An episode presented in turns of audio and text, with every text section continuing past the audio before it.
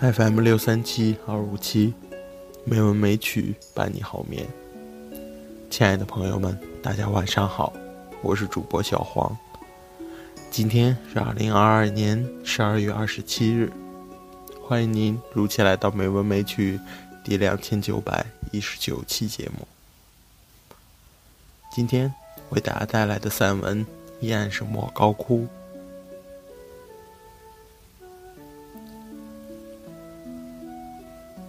比之于埃及的金字塔、印度的山崎大塔、古罗马的斗兽场遗迹，中国的许多文件遗迹常常带有历史的层累性。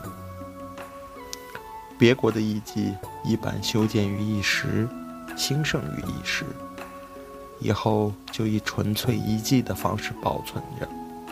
让人瞻仰。中国的长城就不是如此，总是代代修建，代代脱身。长城作为一种空间的完颜，竟与时间的完颜紧紧对应。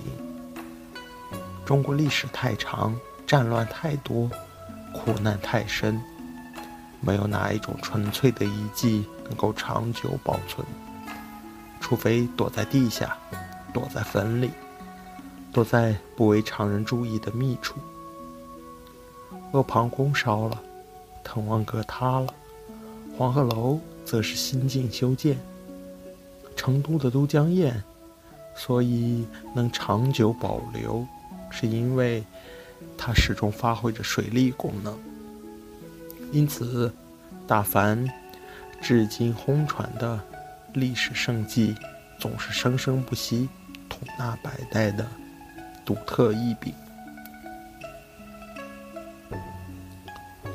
莫高窟可以傲视一邦古迹的地方，就是在于它是一千多年的层层累聚。看莫高窟，不是看死了一千年的标本，而是看活了一千年的生命。一千年始终活着，血脉通畅，呼吸匀停。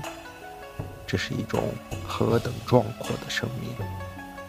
一代又一代艺术家前呼后拥向我们走来，每个艺术家又牵连着喧嚣的背景，在这举行着横跨千年的游行。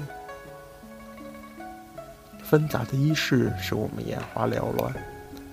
呼呼的新奇使我们满耳轰鸣。在别的地方，你可以蹲下身来细细玩索一块碎石、一条土根，在这儿完全不行。你也被卷裹着，身不由主，踉踉跄跄，直到被历史的洪流消融。在这儿，一个人的感官很不够用。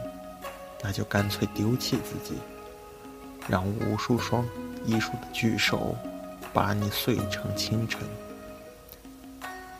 因此，我不能不在这暮色压顶的时刻，在山脚前来回徘徊，一点点的找回自己，定一定被震撼了的惊魂。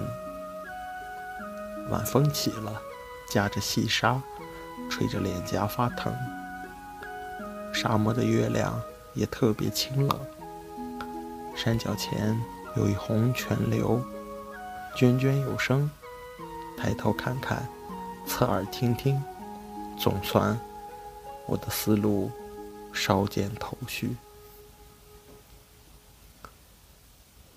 白天看了些什么，还是记不大清，只记得开头看到的是清河浑厚的色流。那应该是北魏的遗迹，色泽浓厚沉着，如同立体；笔触奔放豪迈的，如同剑戟。那个年代，故事频繁，驰骋沙场的，有多北方飘壮之势，强悍与苦难汇合，流泻到了石窟的洞壁。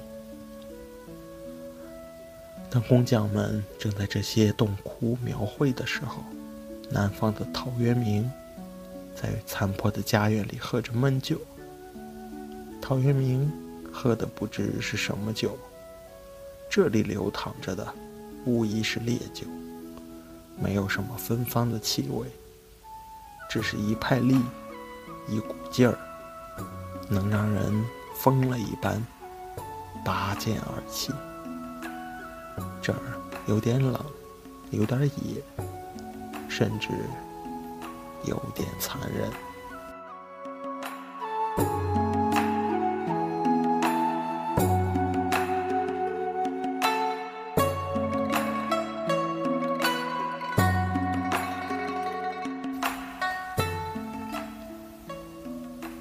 今天的配乐是《江上清风游》。希望这悠扬的音乐能够伴您好眠。今天的节目就到这里了，感谢您的收听，亲爱的朋友们，大家晚。